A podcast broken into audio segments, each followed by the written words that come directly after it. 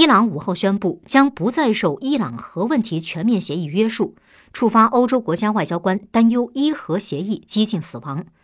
梳理过去几天美国与伊朗等方面动作，不难发现，美国政府决定消除伊朗军方高级将领苏莱曼尼的威胁，强力展示军事威慑，有可能付出不小的政治与外交代价。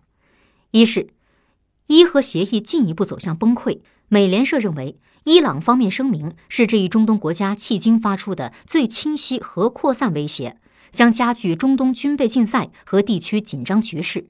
一些分析师认为，这一节点宣布伊朗摆脱伊核协议约束，有利于伊朗一定程度博得外界理解。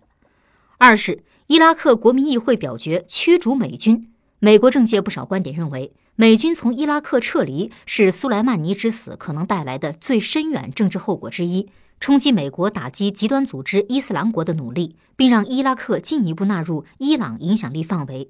三是西方盟友合作意愿消退，欧洲国家仅呼吁各方保持克制，强调更多冲突不符合我们的利益。美国国务卿蓬佩奥三号接受媒体采访时抱怨欧洲不给力，给予美方的支持不及预期。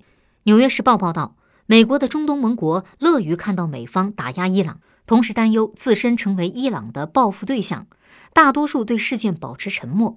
四是伊朗从内部危机转向同仇敌忾。《华尔街日报》认为，苏莱曼尼之死的另一重大影响是扰乱美国打压伊朗的战略。受美经济制裁、国内燃油补贴下降等因素的影响，伊朗近期爆发示威。美方原本期待从内部分化伊朗，但是公然暗杀伊朗高官，无疑点燃了伊朗民众反美情绪。